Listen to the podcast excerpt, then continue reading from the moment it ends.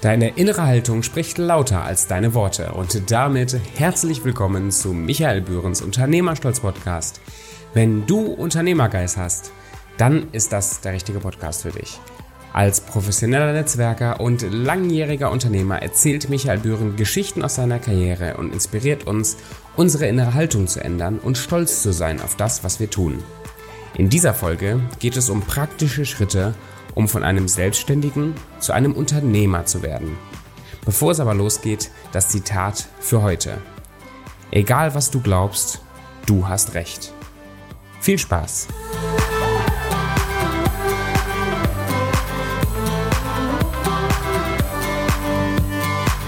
Schön, dass du wieder mit dabei bist beim Unternehmerstolz Podcast. Deine innere Haltung spricht lauter als deine Worte. In der heutigen Folge geht es vom Selbstständigen zum Unternehmer. Kommen wir auch gleich zum ersten Punkt zur Gliederung. Das Ganze ist heute wieder in sechs Teile gegliedert. Erste Frage, möchte ich das überhaupt? Sprich, den Schritt vom Selbstständigen zum Unternehmer. Das zweite Kapitel geht auf Nimm dir Zeit, vom Facharbeiter zum Manager zum Unternehmer. Der dritte Abschnitt handelt von Ich brauchte ein Zielbild. Viertens, Verantwortung delegieren und keine Aufgaben übergeben. Und fünftens, suche dir ein Wer Unterstützung von einem Coach oder Berater und zum Ende wie gewohnt Punkt 6 die Zusammenfassung. Legen wir nun los mit Möchte ich das überhaupt? Vom selbstständigen Unternehmer setzen manche Menschen voraus, dass das total erstrebenswert ist. Aber die entscheidende tatsächliche Frage ist tatsächlich, möchtest du überhaupt Unternehmer werden? Oder bist du nicht sogar ganz zufrieden damit, selbstständig zu sein? Weil bei mir gibt es da keine Wertung. Das eine ist nicht besser als das andere. Es ist einfach nur eine Grundsatzentscheidung wie ich mein Unternehmen gegebenenfalls führen möchte. Also die Frage, möchtest du überhaupt den Schritt vom Selbstständigen zum Unternehmer gehen?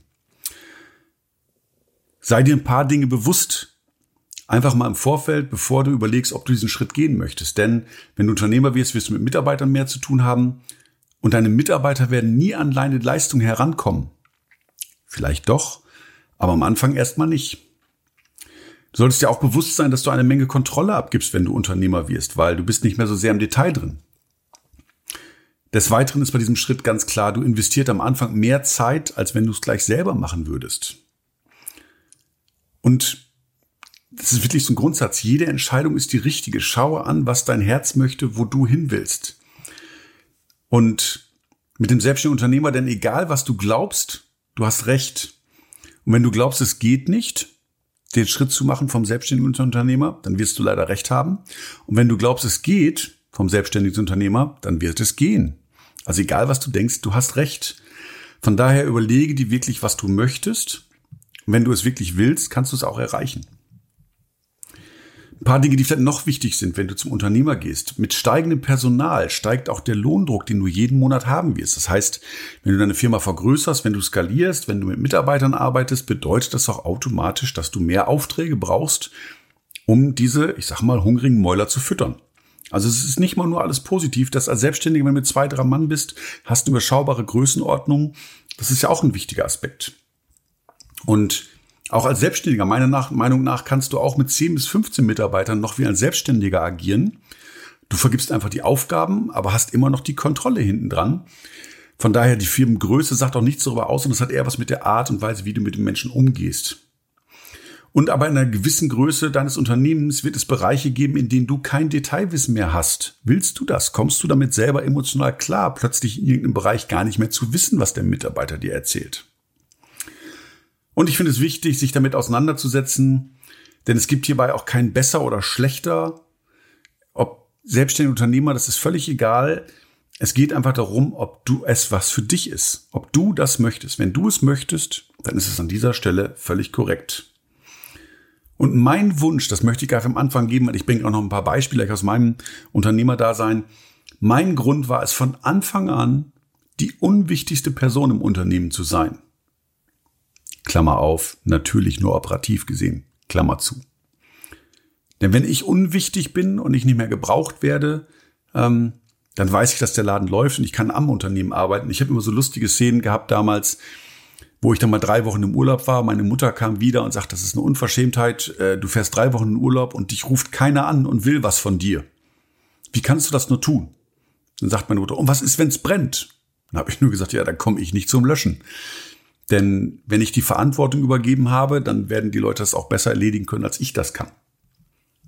Aber so viel zum Thema, möchte ich das überhaupt? Das ist eine Entscheidung und nochmal ganz wichtig, egal wie du dich entscheidest, es ist richtig. Punkt zwei: Nimm dir die Zeit vom Facharbeiter zum Manager zum Unternehmer. In einigen meiner Podcast-Folgen habe ich das schon mal beschrieben. Das ist ein Konzept von dem äh, Stefan Mehrath, wo man einfach sagt, du hast, wenn du alleine bist, drei Rollen. Du bist Facharbeiter, du bist gleichzeitig aber auch Manager und du bist auch Unternehmer. Und der Schritt vom Selbstständigen zum Unternehmer braucht seine Zeit. Bei mir waren es damals zwei bis drei Jahre, also in dem Moment, wo ich das geplant gemacht habe. Wenn du ganz alleine startest, musst du erstmal ein Unternehmen aufbauen, damit du überhaupt in die Situation reinkommst. Und ähm, ich gebe das Beispiel, wo ich in meiner Firma Big Five Concepts war, beziehungsweise das war damals noch gar nicht die Firma Big Five Concepts. Als ich angefangen habe, 2001, war das die IT-Abteilung der Firma Hofmann Büroorganisation. Und ich habe meine Programmiererfirma als One-Man-Show gestartet und war der beste Programmierer meiner Abteilung, was ja auch kein Wunder war, ich war der Einzige. Und nach zwei Jahren hatte ich meinen ersten Azubi und äh, der konnte mir bereits nach einem weiteren Jahr seiner Ausbildung anfangen zuzuarbeiten. Und das war richtig schön komfortabel, wenn du mal ein paar Sachen abgeben kannst, Kleinigkeiten abgeben kannst. Und ich hatte einfach das Glück, dass ich zu diesem Zeitpunkt noch Teil der Firma Hofmann war. Somit konnte ich Buchhaltung, Rechnungsstellung und ähnliche Dinge einfach abgeben, ähm, was einfach eine unglaubliche Erleichterung für mich war.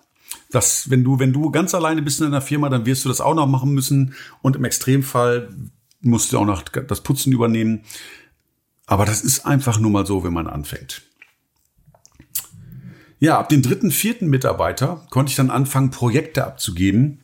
Aber ich hatte tatsächlich immer noch die Kontrolle. Das heißt, ich habe immer noch drüber geschaut, was machen die, passt das da? Und ich habe auch zu der damaligen Zeit, äh, wer mich heute kennt, wird gar nicht glauben, dass ich sowas getan habe. Ich habe jeden Urlaub durchgearbeitet. Denn ich war alles in einem. Ich habe Akquise gemacht, ich habe Auftragsbearbeitung gemacht, ich habe Endabnahme gemacht, ich habe Servicetelefon gemacht bei Fehlern. Ohne mich lief nix. Und ja, das ist auch ein Stück weit ein schönes Gefühl, weil man sich gebraucht fühlt, weil man sich produktiv fühlt. Ich würde sagen, ich war der beste Facharbeiter im Allen. Ich war wenig Unternehmer zu der damaligen Zeit. Aber es gehört einfach mit dazu und es fühlt sich auch gut an, ein Stück weit. Und trotzdem war mir klar, ich will unwichtig werden. Und irgendwann musste ich halt vom Programmieren loskommen. Und das, wo ich das so gerne gemacht habe. Ich kann euch sagen, ich habe wirklich gerne und ich glaube auch gut programmiert. Aber wenn ich wachsen wollte, war es die einzige Möglichkeit, davon loszulassen. Und das war dann im Endeffekt ja auch schon ein bisschen der Schritt ähm, weg vom Facharbeiter. Das bedeutet, um zu skalieren, bräuchten wir mehr Aufträge. Und somit bin ich in diesem Moment vom Facharbeiter zum Manager geworden. Ich war jetzt an, verantwortlich für Akquise, Rechnung und natürlich immer noch Strategie. Aber das Programmieren haben dann einfach andere gemacht. Ich denke mal, den Transfer kannst du einfach machen, egal was du hast. Ähm, Dienstleistung, Handwerk, was auch immer. Ich denke, der Transfer ist relativ einfach, dass du wirklich aus dem Operativen rauskommst, die Tätigkeiten nicht mehr selber machst, sondern wirklich auf die nächste Ebene gehst. Das ist, glaube ich, ganz klassisch, in die Akquise zu gehen, Auftragsbearbeitung, alles, was Management drumherum ist. Und das Problem bei der Geschichte war, dass die Kunden in dieser Phase, wo ich wirklich entschieden habe, ich programmiere nicht mehr, und nochmal, ich habe so gerne programmiert dass die Kunden Softwareprobleme mit mir sprechen wollten, da ich in der Regel immer noch sehr schnell effizient war und ich war zu dem Zeitpunkt auch noch wesentlich besser als meine ausgebildeten Azubis. Und auf der anderen Seite kommt noch hinzu, dass ich das gerne gemacht habe und ich war natürlich auch noch stolz, wenn mir so ein Kunde gesagt hat, ja, Herr Bühren, bitte können Sie das machen. Wenn Sie das machen, dann weiß ich, dann läuft das so richtig gut. Oh ja, bitte. Ich habe mir quasi vom Kunden den Affen auf die Schulter setzen lassen und habe wieder, habe mich vom Kunden in die Facharbeiterschiene drängen lassen ja, und dadurch, dass man das dann noch gern gemacht hat, geht das auch ruckzuck. Vielleicht findest du dich auch ein Stück weit wieder, weil es macht ja auch so einen Spaß. Aber die Frage ist, was will ich? Will ich Spaß haben oder will ich meine Firma skalieren? Will ich größer werden? Was will ich? Deswegen trifft deine Entscheidung, alles ist in Ordnung. Und ich habe damals tatsächlich zu einer kleinen Notrüge gegriffen, und zwar nur am Anfang. Wenn mich jemand angerufen hat, dann habe ich gesagt, ähm, dass ich tatsächlich jetzt aktuell nicht mehr so up-to-date bin im Programmieren, da ich andere Aufgaben habe und ob das okay für Sie wäre, wenn ich die Aufgabe an einen geeigneten Entwickler weitergeben würde. Für sechs bis acht Wochen war das tatsächlich eine Lüge.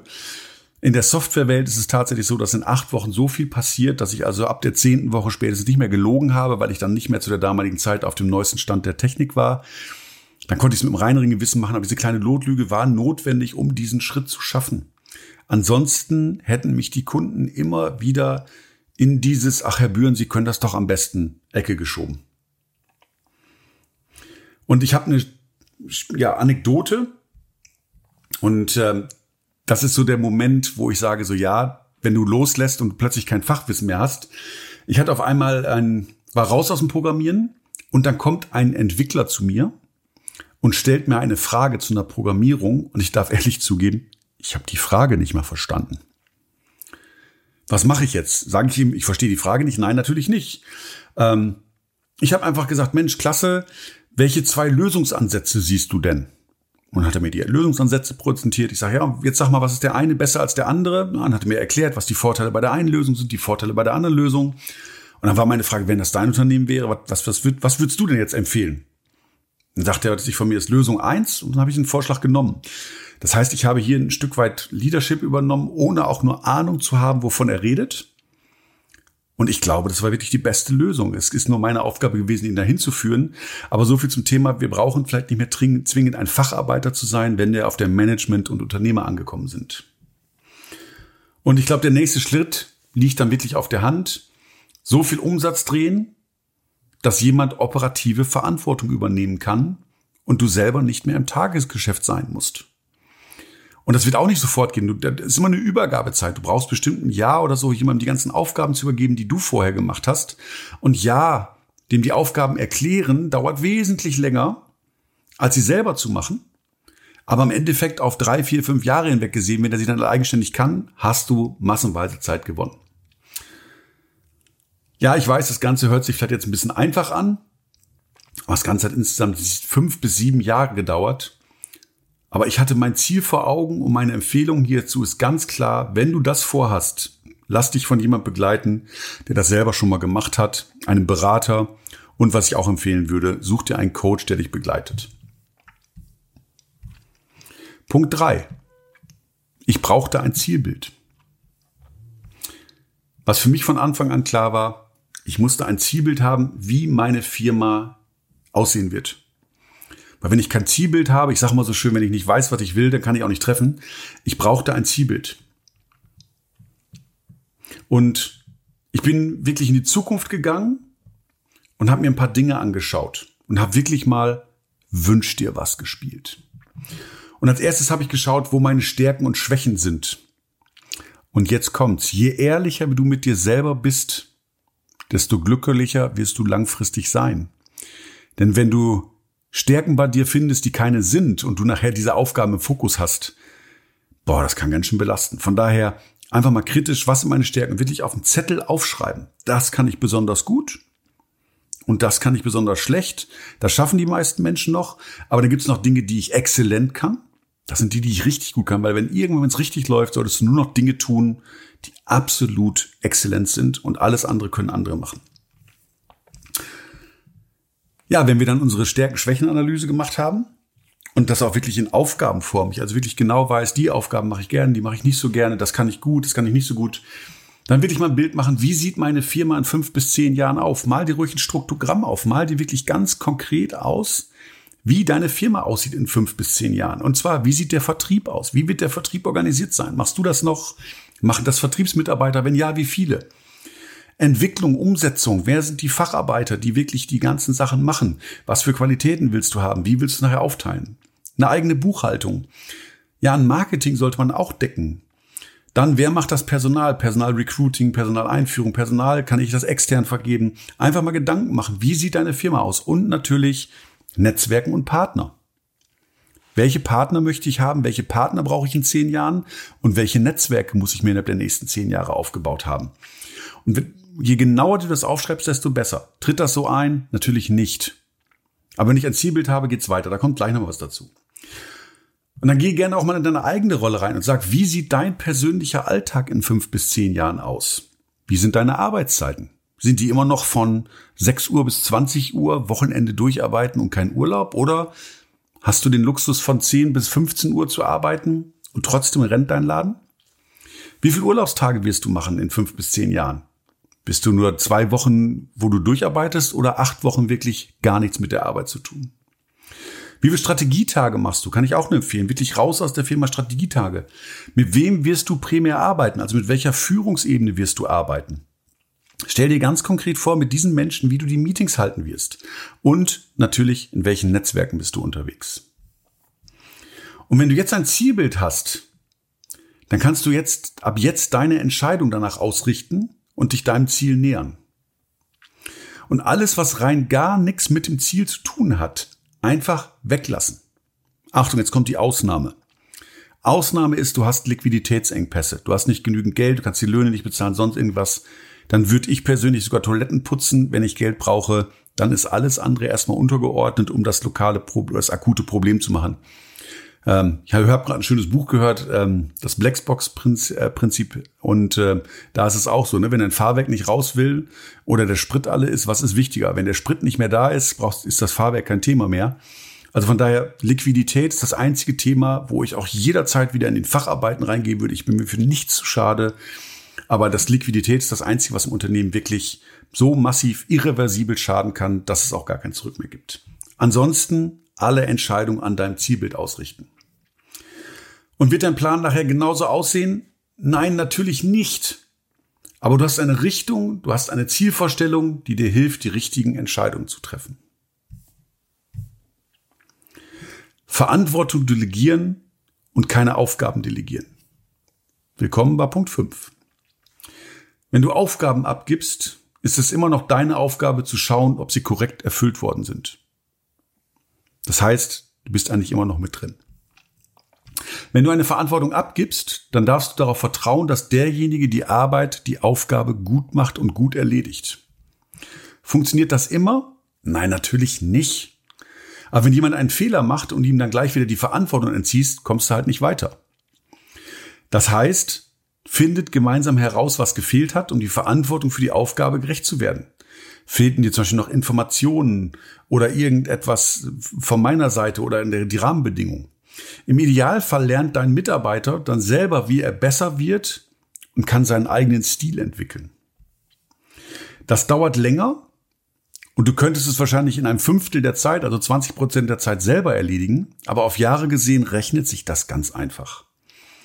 Und ähm, ich schaue, wie viel Zeit ich investieren möchte bei meinen Tätigkeiten.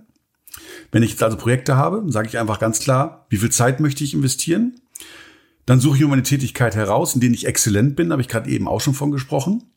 Und alles andere gebe ich langfristig ab. Komplett. So mit allen drum und dran, mit Verantwortung. So nach dem Motto, nur wenn ich noch irgendwo was höre, das nicht gelaufen ist, dann ist doof. Ansonsten, wenn ich nichts höre, ist sehr gut. Und bei den Projekten ist das immer so ein Thema, das habe ich auch sehr oft in Gesprächen.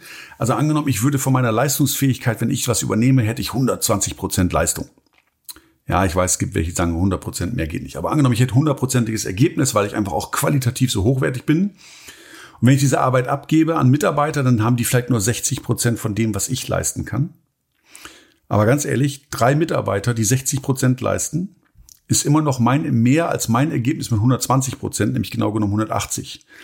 Und hier kann ich ja langfristig noch optimieren. Das heißt, ich habe auch eine Chance, diese drei Mitarbeiter oder so später auch mal auf 200 Prozent zu bringen. Ich bringe diesen Aspekt, da ich häufig höre, meine Mitarbeiter können das aber nicht so gut wie ich. Und ja, das ist in der Tat so. Und wenn ich es immer noch besser mache und mache, dann werden sie es nie können. Von daher habe ich auch mal eine kleine unternehmerische Hilfe. Wenn du kalkulatorisch, wenn du persönlich einen kalkulatoren Stundenlohn von 100 Euro hättest und der Facharbeiter bei dir 30 Euro, dann kannst du dir drei Leute mit 60 Prozent Ergebnissen immer noch günstiger, vom, sowohl vom Ergebnis als auch vom preislichen, als wenn du es mit 100 Euro machst. Denn eins vergiss bitte nie. Mit deiner Fachkompetenz, so super wie du drauf bist, bist du der Engpass im Unternehmen. Wir werden später nochmal was zu Engpässen machen in einer anderen Folge. Aber das ist so der Engpass. Und irgendwann, die Woche hat 168 Stunden. Davon darfst du ein Stück weit schlafen und irgendwann wirst du überlegen müssen, was schaffe ich und was schaffe ich nicht. Und wenn du mehr Output haben willst, geht es darum, den Engpass in seine Performance zu bringen und das bist du. Deswegen ist es manchmal wichtiger, Arbeiten wegzudelegieren. Das als kleine Exkursion. Punkt 5. Suche dir ein Wer. Wenn du die vorherige Folge gehört hast von Big Five for Life, kannst du mit dem Begriff Wer auch etwas anfangen. Nämlich wer hat das schon mal gemacht? Suche dir Unterstützung von einem Coach oder Berater. Ich würde dir sogar empfehlen, beides zu tun, einen Coach und einen Berater. Bei einem Coach würde ich dir empfehlen, darauf zu achten, dass die Chemie passt, denn in der Regel ist die Beziehung mit einem Coach sehr, sehr intensiv. Und ich kriege manchmal die Frage, wozu brauche ich einen Coach? Ich kann selber lesen, ich bin selber ausgebildet, selbst von Coaches höre ich das manchmal. Und dann sage ich mal dieses schöne Beispiel, naja, es ist wie bei einem Auto. Wir Menschen haben auch tote Winkel. Da können wir einfach nicht selber reingucken. Und genau für diesen toten Winkel würde ich mir einen Coach suchen, genauso wie ich einen Coach habe, der mich begleitet. Bei einem Berater ist es ein bisschen anders, einen Berater zu finden, der das alles selber erlebt hat, also eine Firma aufgebaut hat von One Man zu größer, ist relativ schwer, denn meistens, wenn er das so erfolgreich gemacht hat, wird er noch in seiner Firma sitzen. Aber es gibt sie tatsächlich, denn zum Beispiel gibt es so etwas auch, dass solche Leute Fremdgeschäftsführer sind, die irgendwo reingehen, die keine Gesellschaftsanteile haben, ein Unternehmen als Geschäftsführer hochziehen, toll entwickeln und dann irgendwann die Chemie mit dem Gesellschafter nicht mehr passt.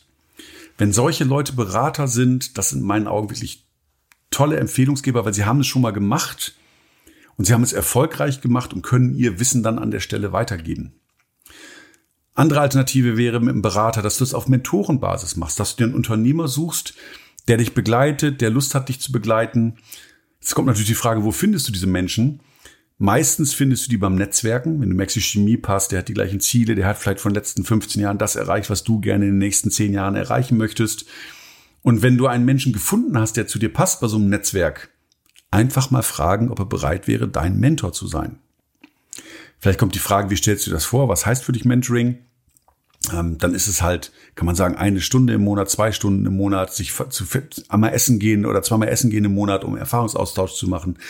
Wie auch immer du das gestaltet haben möchtest, da gibt es ganz viele Möglichkeiten. Aber ich kann wirklich nur empfehlen, suche dir ein Wer. Wer hat das Ganze schon einmal gemacht? Und auch ein Coach hilft dir, in deine toten Winkel zu gucken. Ja, schon am Ende angekommen. Punkt 6, die Zusammenfassung.